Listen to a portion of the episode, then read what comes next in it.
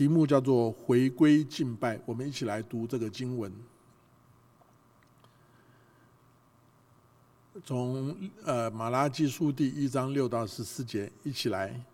藐视我民的祭司啊，万军之耶和华对你们说：“儿子尊敬父亲，仆人敬畏主人。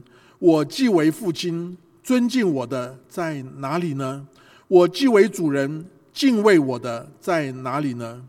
你们却说我们在何事上藐视你的名呢？你们将污秽的食物献在我的坛上，且说我们在何事上污秽你呢？”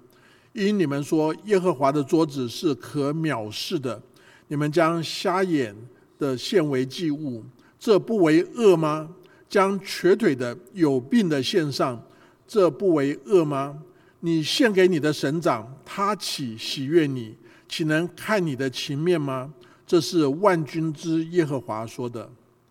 现在我劝你们恳求神，他好施恩于我们。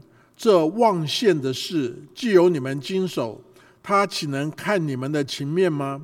这是万军之耶和华说的。甚愿你们中间有一人关上殿门，免得你们突然在我坛上烧火。万军之耶和华说：我不喜悦你们，也不从你们手中收纳公物。万军之耶和华说：从日出之地到日落之处，我的名在外邦中必尊为大。在各处，人必奉我的名烧香，献洁净的公物，因为我的名在外邦中必尊为大。你们却亵渎我的名，说耶和华的桌子是污秽的，其上的食物是可藐视的。你们又说这些事何等繁琐，并嗤之以鼻。这是万军之耶和华说的。你们把抢夺的、瘸腿的、有病的拿来献上为祭。我岂能从你们手中收纳呢？这是耶和华说的。行诡诈的在群中有公羊，他许愿却是用有残疾的献给主，这人是可咒诅的，因为我是大君王，我的名在外邦中是可畏的。这是万军之耶和华说的。啊，这一段的经文好像是一个非常。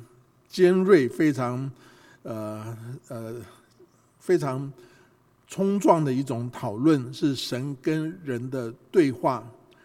那这段的经文，今天的信息题目叫做“回归真正的敬拜”，回归敬拜。我想这几个月大家的心情一定都很沉重，但是呢，我们也要从呃现实的环境中间知道。这个背后有神要教我们的功课，所以当瘟疫来临的时候，给我们第一个提醒就是我们要分出我们人生中间哪些事情是 essential 是重要的是核心的，哪些东西是 non essential 是比较不重要的事情。那这个疫情迟早要过去，这个世界因为瘟疫的缘故。会有许多的影响，我们会产生新的形态、新的秩序，不管在经济上、社会上、商业上、教育上、政治上，甚至宗教信仰中间，教会里面，耶稣曾经说：“没有人把新布缝在旧衣服上，恐怕新布所补上的新布带坏了旧衣服，破破的就更大了；没有人把新酒装在旧皮袋里，恐怕酒把皮带裂开。”酒和皮带就都坏了，唯把新酒装在新皮带里面。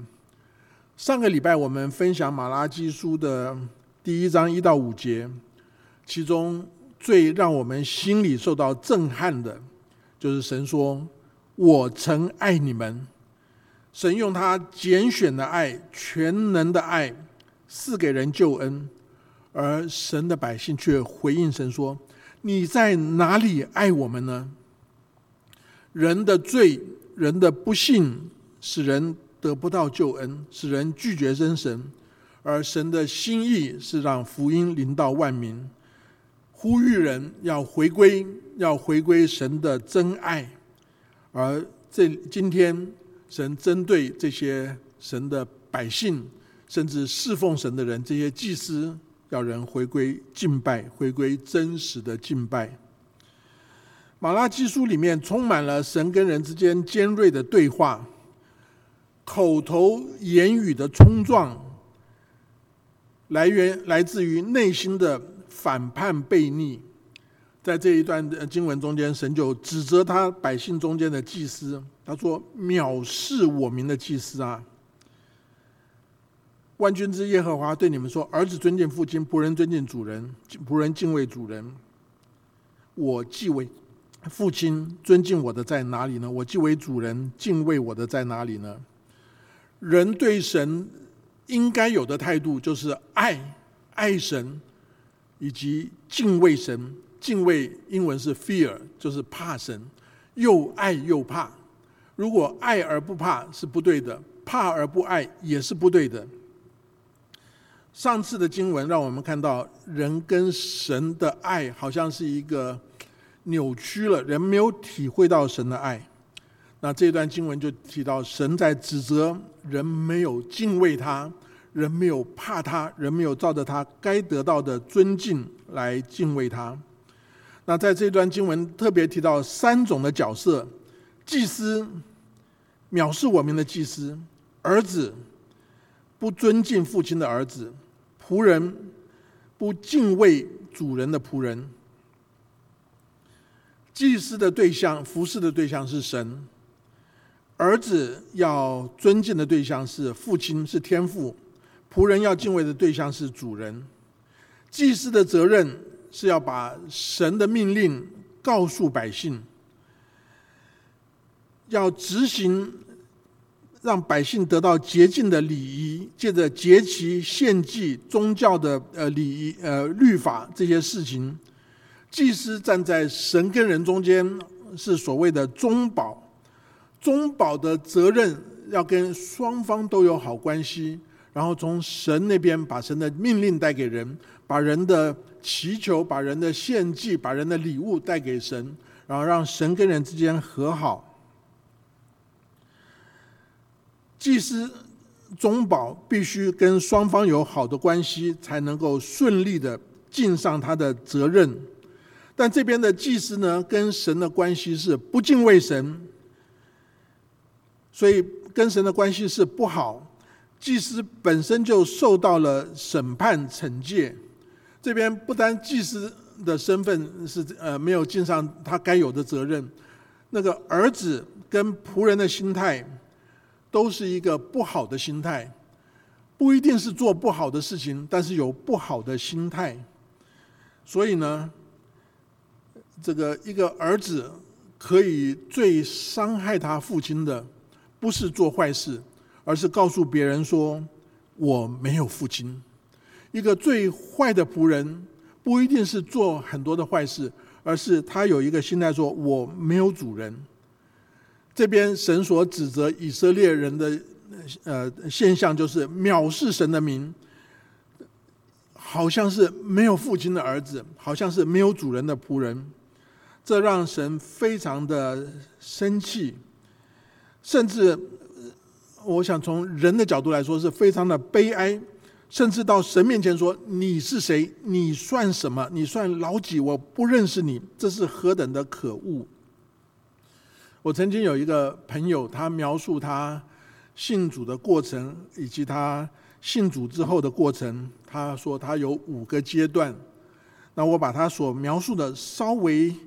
调整一下，他原来不认识神的时候，他觉得他是神的仇敌，他是神的对头，他以神为仇家，他做每一件事情就是反对、攻击神、攻击基督徒、攻击信仰、攻击教会，不遗余乐。他跟神之间是一个对立的关系。后来呢，他就跟基督徒接触，他渐渐到教会里面来，他渐渐了解了呃圣经里面的神是怎么样的神。但他觉得他不再是神的仇敌或者对头，他觉得他是神的奴仆或者用人，他觉得神是一个暴君。奴仆用人就是推脱敷衍、漠不关心，跟神之间好像尽量保持距离，尽量没有关系，不是对立，但是尽量是脱离关系。但后来他真正信主以后，他觉得他是。神家中的浪子，是神家中的逆子。他觉得神是一个严厉的父亲，他他的责任，他想做的事情就是逃跑躲避，唯恐不及。他跟神之间不再是对立的关系，不再是不好的，不再是没有关系，而是一个不好的关系。后来神渐渐帮助他在信仰上面成长，他觉得他在神家里面是一个儿子，但是呢是一个养子，是一个庶子，不是一个神所看重的孩子。他也是，呃，他不是把神当严父，但是他把神当做一个利用的对象。他眼睛专门看神对哪一个人比对我好，然后就是跟神那精打细算、争锋之处，跟神之间是一个偏差的关系。后来神让他灵命渐渐的成长，他就说：“哦，我觉得我现在是神亲生的儿子，我是神所爱的孩子，我愿意委身来跟随神。”尽心尽力爱神爱人，这是一个委身的关系。我不知道在这五层的关系中间，你有没有看到你自己在什么位置上？你跟神是什么样的关系？这个悖逆的心态是他的角色混乱。他明明是祭司，但他藐视神；他明明是儿子，他不承认父亲；他明明是仆人，他不敬畏主人。求主帮助我们从不同的层次中间。看到自己的位置，也知道自己今天虽然是这样，明天能够跟神的关系更加的进一步。这个悖逆的心态不但影响了角色的混乱，这个角色的混乱也让呃以色列人心灵麻痹。当神在质问的时候呢，呃，他这些人却说：“我们在何事上藐视你的名呢？”神就说：“你们将污秽的食物献在我的坛上，且说我们在何事上污秽你呢？因你们说耶和华的桌子是可藐视的。”上次我们提到，神说：“我已经爱你们。”以色列人回应说：“你哪里有爱我们？”对神的爱没有知觉，是一个很可怕的事情；对神的怒气，对神的责备。没有反应，浑然不觉，是一个更可怕的事情。我曾经听过，呃，这个 D.A. Carson 这位神学家描述，他有一年轻的时候在德国学德文，他的学德文的同学中间，有一位从非洲到德国来攻读工程博士的同学。那那位同事是非洲人，他的太太在英国念医学。但是他发现这个同事常常周末的时候呢，就跑到当地的红灯区去那边鬼混。他跟他有一点熟悉之后，就说：“你这样子做不太好吧？你跑到红灯区去跟那些乱七八糟的呃地方呃鬼混，要是你太太在英国也跑也做类似的事情，你会有什么感想？”他说：“我把他宰了。”那卡森对他说：“你这样子是不是有点双重标准？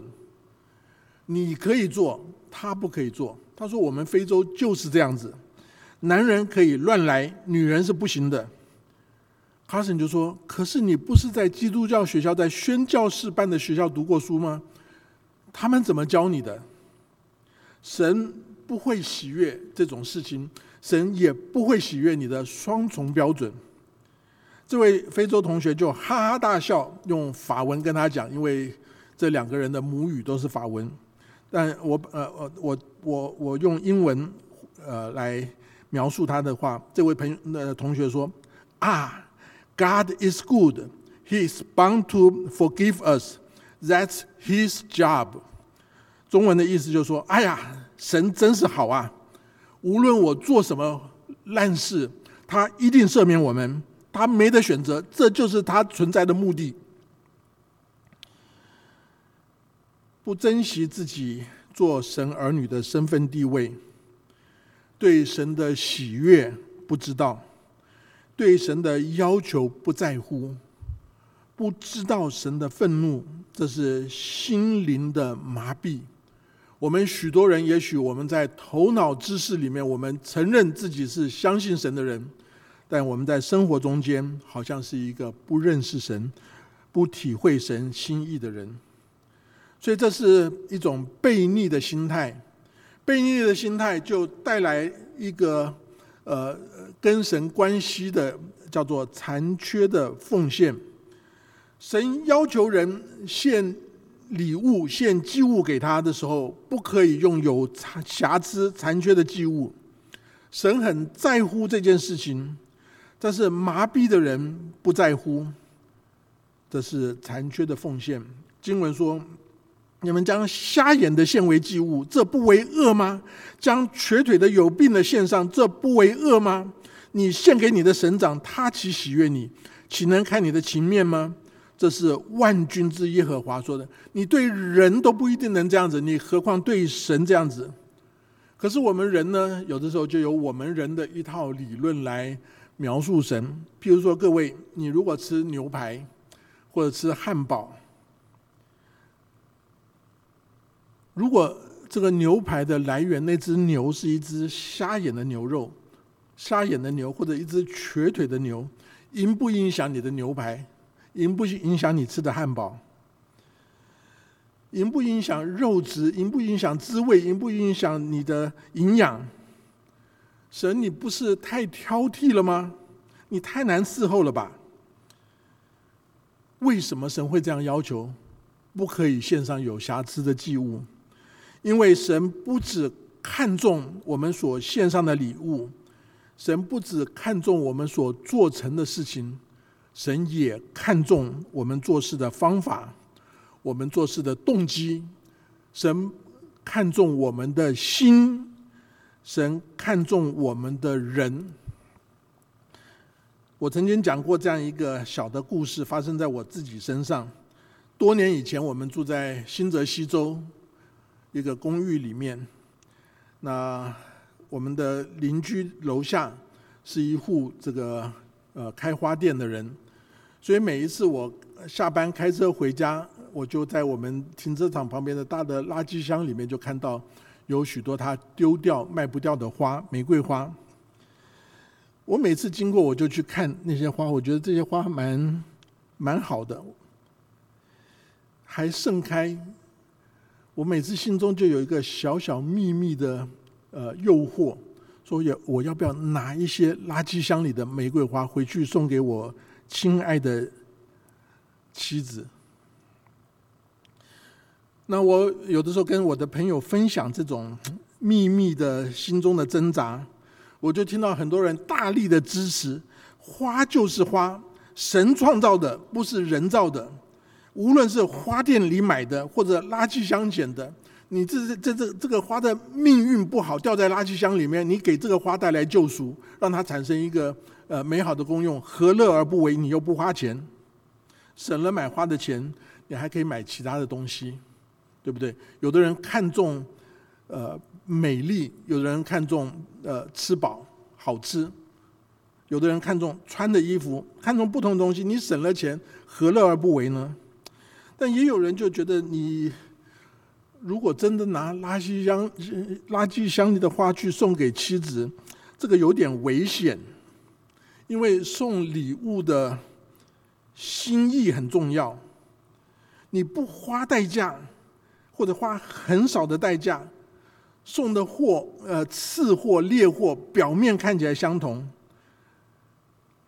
但是你知道，你送花的时候，接受花的人就想说，这个礼物是跟他相关的。你送垃圾箱里的花，你把它当垃圾吗？你送你这个。你送的是垃圾箱里出来的东西，你是垃圾吗？所以这个这样子的呃那复杂的情形呢，后果堪虞，还是不作为妙。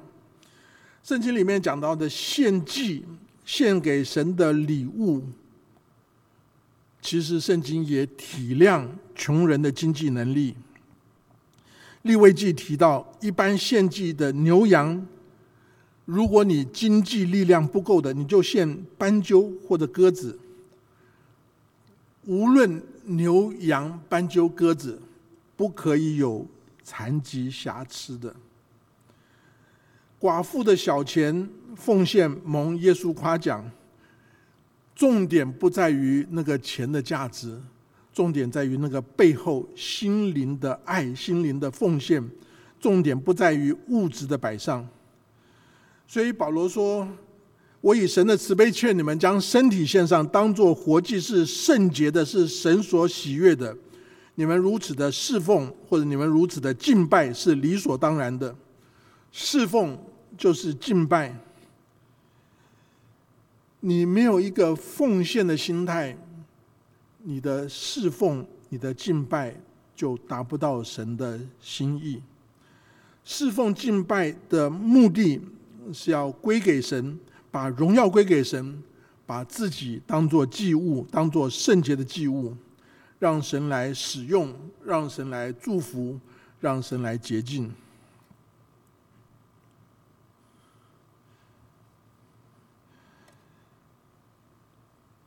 马拉基书继续继续说：现在我劝你们恳求神，他好施恩于我们。这望献的事，既由你们经手，他岂能看你们的情面吗？这是万军之耶和华说的。旧约圣经里面清楚的有规定十分之一的奉献，律法把你的财物十分之一定做奉献的标准，但新约描述奉献的经文稍微有一点的不一样，或者有一些轻呃强调的不一样。强调奉献是要甘心乐意，不在乎数量多少，在乎品质怎么样。这是从神的恩典、人感谢报恩的身作为标准，感感谢报恩的心作为标准。哥林多后书九章七节说：“个人要随本心所酌定的，不要做难，不要勉强，因为捐得乐意的人是神所喜爱的。”当我们看到物质，许多人觉得自己是物质上面不够，是贫穷的，所以看到自己所有的很少，我们奉献的时候就会迟疑挣扎，总觉得万一奉献太多，我自己不够用怎么办？但当我们要奉献的时候，心中看眼中看到的是神的恩典，心中想到的是神的爱，我们能够把我们所有的放交给神，呃，回报他的恩典。表达我们对他的爱，这个奉献就是喜乐的，总觉得不够。献上感恩的礼物，就让我们属灵的生命带来一个正面的循循环，因为是神的恩典，因为我的感恩带来喜乐的人生，这样的一个循环带来喜乐的人生。但当呃马拉基书这边所指责的这些人献上残缺的礼物。其实他们就开始了一个负面的循环，因为你送了，送的你还嫌太多，而神厌恶这样的礼物，所以跟神的关系就就扭转了，就成为一个负面的，所以就鼓这个马拉基先知就劝这些以色列的百姓，神的儿女要以一个感恩的心，神施恩。我们忘献是因为我们以为，呃，奉献是我们给神小费、给神恩恩惠，其实不是。当我们注重在神回归到神的恩典的时候，我们就可以从一个负面的循环、神所不喜悦的人生中间，变成一个神继续施恩、我们继续呃感恩一个喜乐的人生。所以从一个从那种心态变成。实际的奉献，经文就继续就提到祭司的侍奉。我前面讲到说，人要奉献才能够真正的敬拜，真正的侍奉。这边祭司最重要的责任，他们在神跟人之间，他要做献祭，做人神跟人之间的中保。中保的意思，就把人的困难、人的罪带到神的面前。借着呃祭物，借着献祭，然后把神的赦免、神的恩典带给人。但是当人心态已经脱离了跟神正确的关系，当人献给神的礼物、祭物是那些残缺、有瑕疵的时候，人所有的敬拜，人所有的侍奉，就是亵渎的侍奉，亵渎的敬拜，是神所不喜悦的。经文说：“圣愿你们中间有一个人关上殿门，免得你们突然在我坛上烧火。”万军之耶和华说：“我不喜悦你们，也不从你们手中收纳公物。”神指责这些祭司、这些侍奉者，因为他们的心态是藐视神的心态，因为他们奉献礼物的祭物的行动是一个呃残缺、不合格、不合神心意的献上。神说：“我不喜悦你们，也不从你们手中收纳供物。”整个当时的呃圣殿献祭呃那个系统，他们努力的在那边服侍，但是离神越来越远。我想，我们可能我们人生中间常常会有努力了半天，做了虚功的经历。圣经上有一句话说：“有一条路，人以为正，至终成为死亡之路。”虚假就带来神的不喜悦，残缺、瑕疵是神不喜悦的。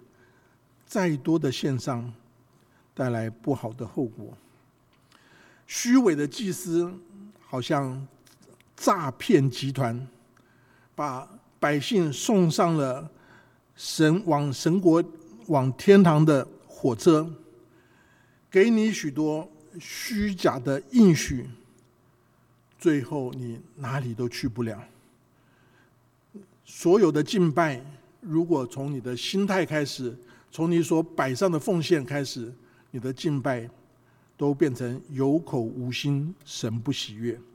所以神在这边说：“圣愿你们中间有一个人关上殿门。”免得你们突然在我坛上烧火，神要他们关门熄火，不要给别人表演，不要给别人看，外表轰轰烈烈，内心冷冷清清。我想在今年三月中，我们呃改成网上敬拜以来，我们没有面对面的实体的聚会，已经四个多月了。听到许多弟兄姐妹在祷告会中间，大家就深刻的反省认罪，求神赦免施恩。今天虽然我们开始在讨论要开放，但是呢，疫情没有结束，所以教会决定我们慢慢的进行，大家都不必急。如果你的年纪大，如果你的身体有状况，如果你才外出回来不到两个星期，如果你生活中间会接触许多不同的人，如甚至如果你心中觉得不踏实，我们鼓励大家在家敬拜。圣经清楚的讲到，敬拜的地点不是最重要的，心灵和诚实是最重要的。你可以在家里面，在心灵中间与我们一起来敬拜神。敬拜就是遇见神。敬拜就是把神当得的荣耀归给他，而不是把我们自己残缺的东西献给他。所以亵渎的侍奉是一个突然的服饰，但神就在这边提到正面的，应该用真心的敬畏。万军之耶和华说：“从日出之地到日落之处，我的名在外邦中必尊为大，在各处人必奉我的名烧香。”献洁净的公物，因为我的名在外邦中必尊为大，你们却亵渎我的名，说耶和华的桌子是污秽的，其上的食物是可藐视的。马拉基的所服侍的这些犹太人，他们的父亲祖祖辈经历过犹太国的犹大国的灭亡。被掳归回，在种种的难处中间，呃，建造圣殿、建造城墙、宣读律法，经历过属灵的复兴，但是好像那个复兴没有持续下去，神的祝福一直没有来。他们盼望弥赛亚要来，带来神的恩典、神的祝福，带来以色列国的高举，没有实现，所以他们就。失去了他们的热心，失去了他们的那种兴奋之情，他们在信仰上面就变得老油条了。这边讲到耶和华的桌子，你们亵渎我的名，说耶和华的桌子是污秽的，桌子就代是他们献祭之前预备献祭的地方。这边用几个词：亵渎、污秽、藐视，就表达了他们信仰败坏的光景。我想很多从中国来的呃学生，听说哎跟我我见面的时候就不太愿意跟我讲话，因为因为这是牧师。如果大家注意看呢，在很多的呃小说或者电影或者电视剧中间呢。通常现在人的牧师呢，都是一个负面的角色，是腐化、虚伪、败坏宗教信仰代理人。通常是说一套做一套，假冒为善。就像这边所描述的这些祭司服侍神的人。可是，如果是这个不相信神的人呢，他只能相信人，或者只能相信自己。不相信神的人呢？无神论的呃环境中间，总是在那边有造神运动，把人当做神的运动。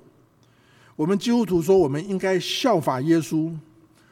那如果不承认有神的人呢？他他人生的榜样就是有钱人。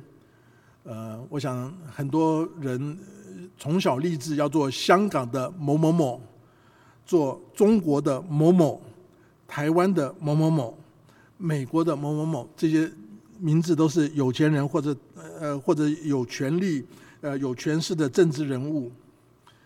中国历史上面秦始皇出巡的时候，项羽看到了就说：“彼可取而代之，我可以取代他。”刘邦见到了就说：“大丈夫当如是。”今天很多时候我们心中还是羡慕那些有钱人、有权势的人。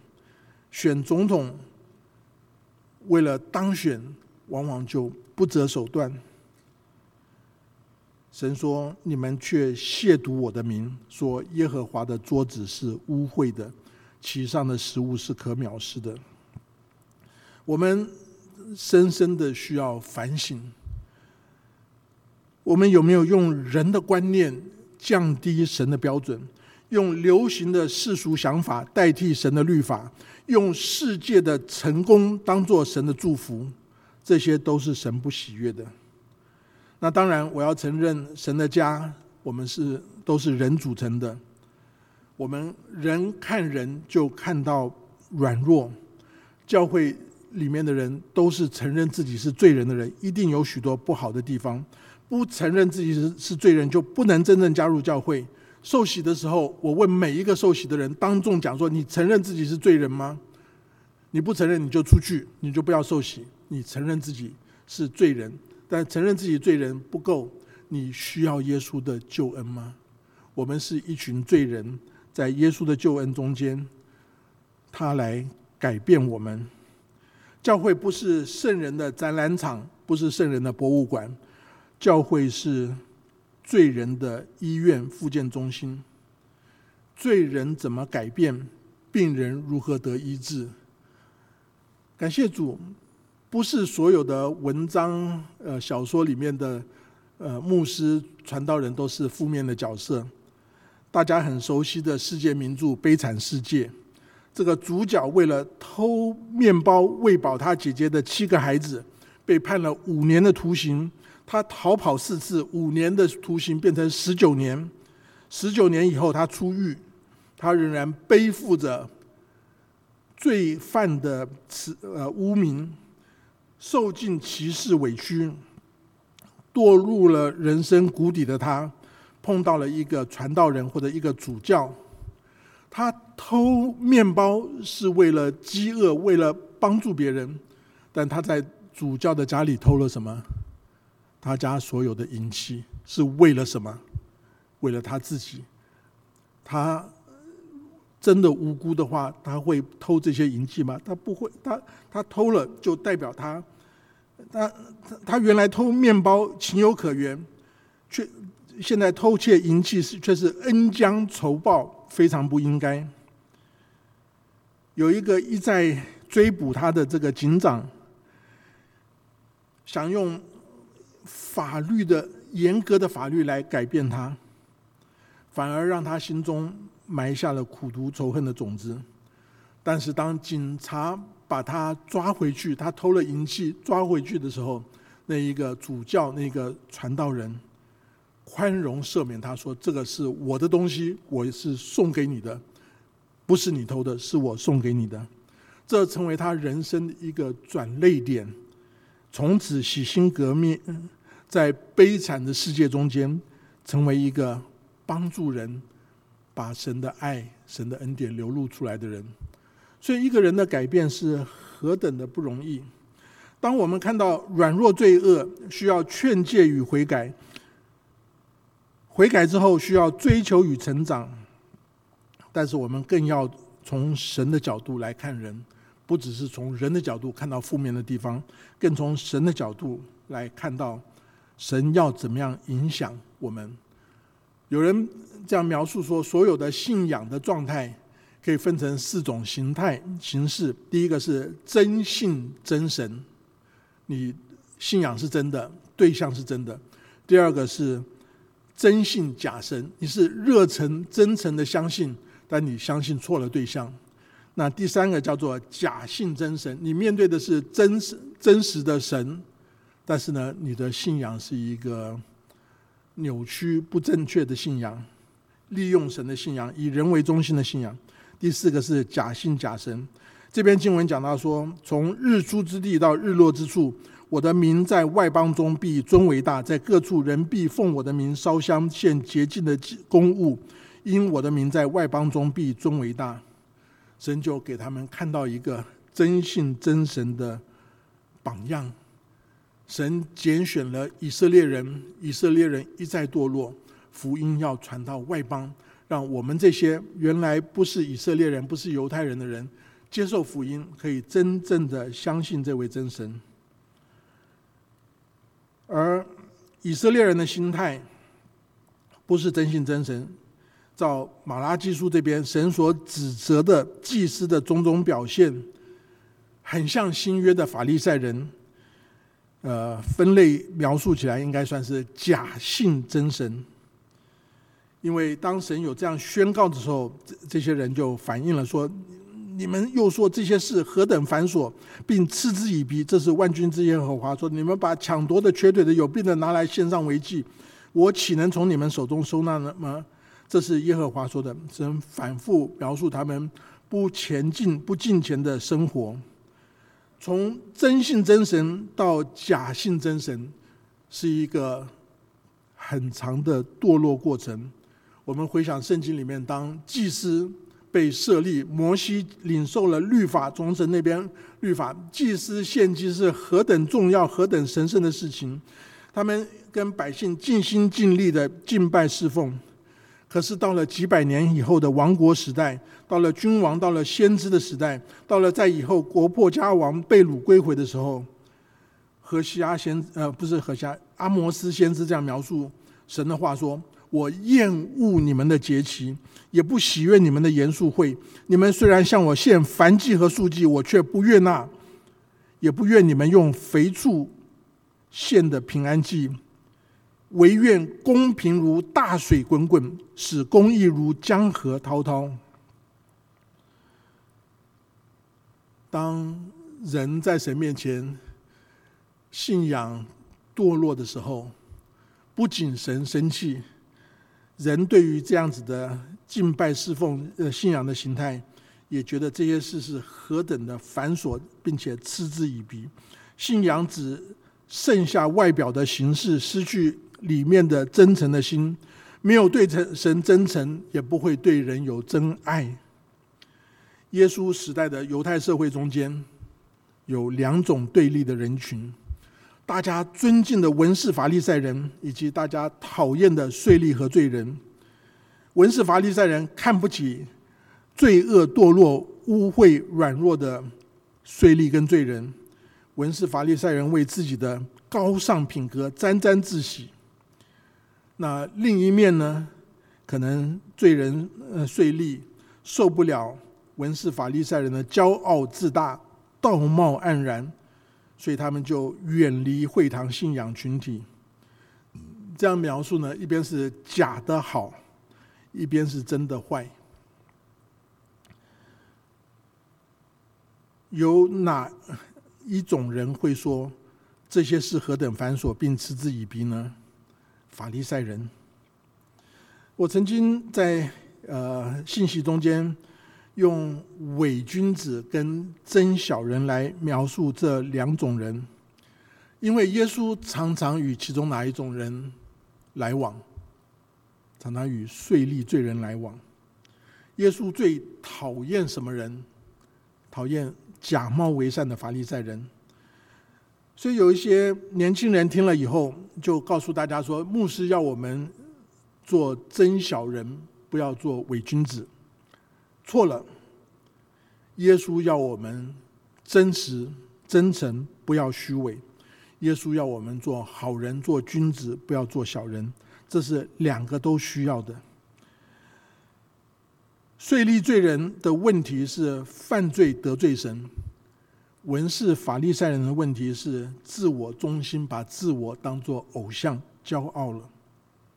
这两种人，神爱哪一种？神恨哪一种？其实神都爱，神也都恨恶他们的罪跟他们的自我骄傲。可是耶稣说，康健的人用不着医生。有病的人才用得着，这两种人都需要悔改，都需要看医生。可是哪一种人比较容易悔改？哪一种人比较不容易悔改？依照我们大多数人的情形，你我们扪心自问，你比较像哪一种人？你容易悔改吗？神要我们从虚伪的信仰中间。向神真诚，神要我们从堕落的行为中间成为圣洁，被神提升。所以，在这个经文的最后，神继续的描述：行诡诈的在群中有公羊，他许愿却用有残疾的献给主，这人是可咒诅的，因为我是大君王，我的名在外邦中是可畏的。这是万军之耶和华说的。是不是法利赛人没有希望呢？照人的本性，没有人喜欢认罪悔改，何况是假冒为善的法利赛人？可是，在圣经中间，谁是法利赛人？谁是好的法利赛人？有一个叫尼哥底母，还有一个叫保罗，他们都是被神改变、蒙神使用的法利赛人。在瘟疫蔓延的时候，大家心中都有很重的担子。我参加了许多小组的祷告会，听到许多弟兄姐妹在祷告中间跟神认罪，我非常的感动。他们不是为他们做的什么事错事认罪，他们是为了他们，为了我们不讨神喜悦、自我中心的生活跟神认罪。我觉得这个瘟疫来了。就有一点像是那个影响保罗的那个四面照耀他的那个大光，保罗无处可逃，大声的呼喊说：“主啊，你是谁？”保罗深深的悔改，一一生被主所用。以色列人出埃及的时候，神借着瘟疫击打埃及，其实是击打埃及的众偶像。今天瘟疫来临。经济就崩溃了。政治上面，在美国大选在即，很多政党彼此在那边竞争，互相指责。国际关系有许多的紧张，大家也互相的论断指责。其实，金钱、权力、民生、国家，这些都是可能成为偶像的东西。神要击打。这边神说：“因为我是大君王，我的名在外邦中是可畏的。”这是万军之耶和华说的。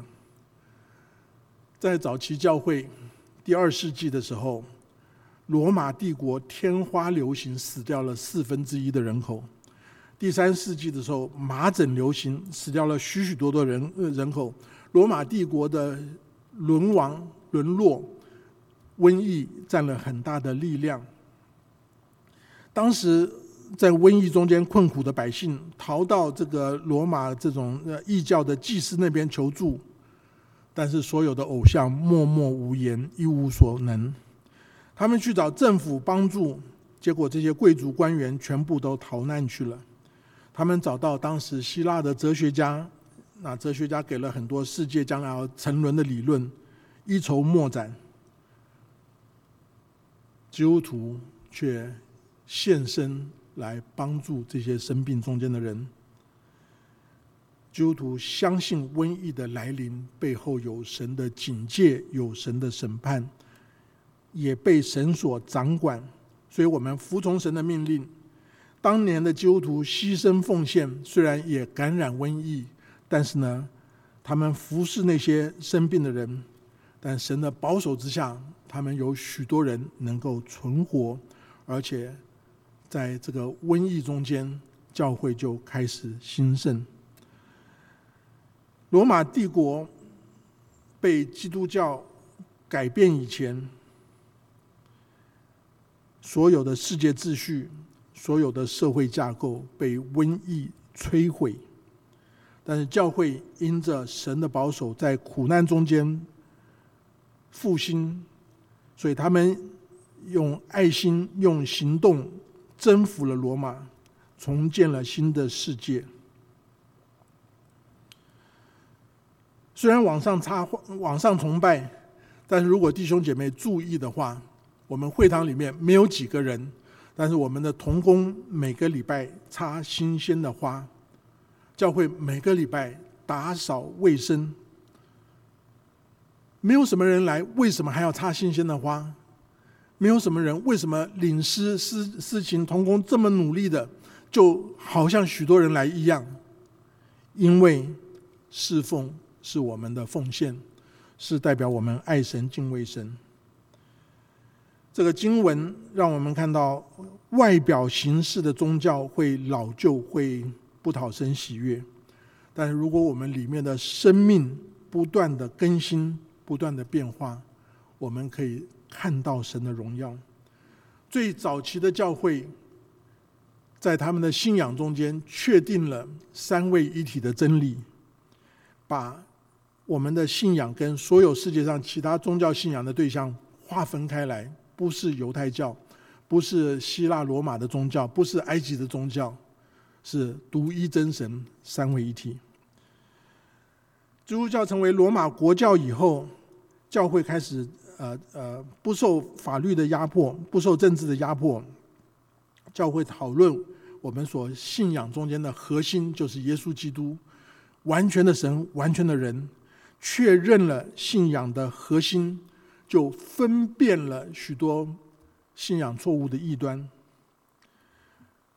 天主教经过历史长期的千年的这个呃政教合一，有许多的难处，有许多的腐败。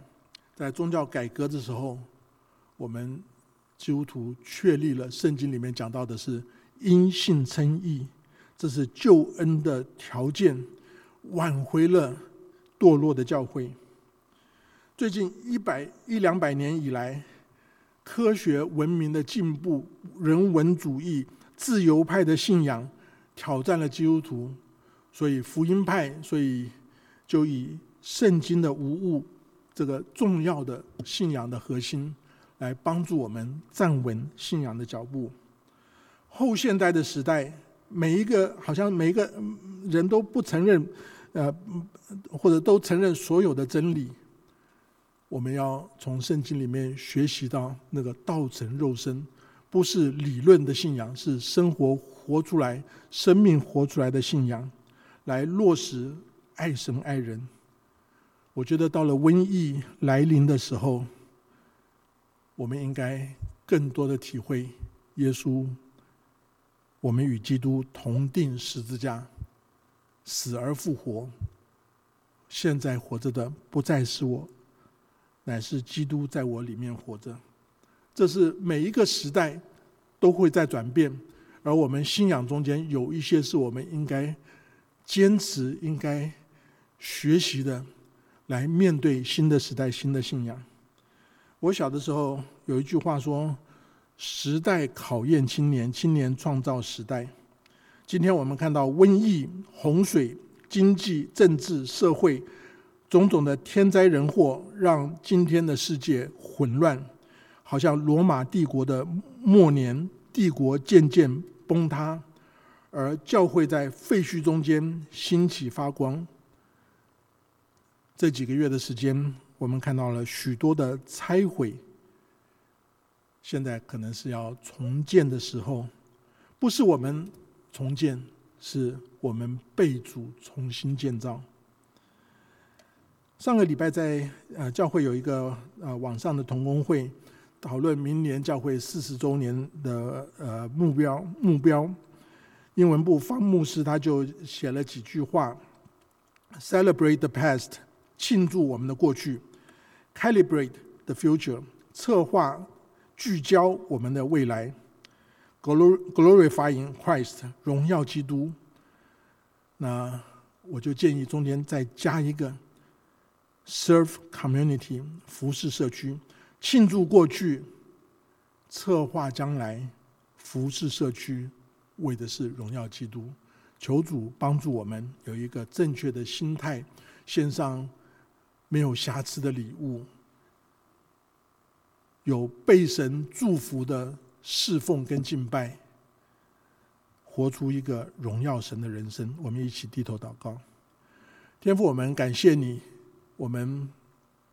所能做的是何等的有限，但是你的恩典大过我们的软弱，所以我们再一次把自己交在主的手中。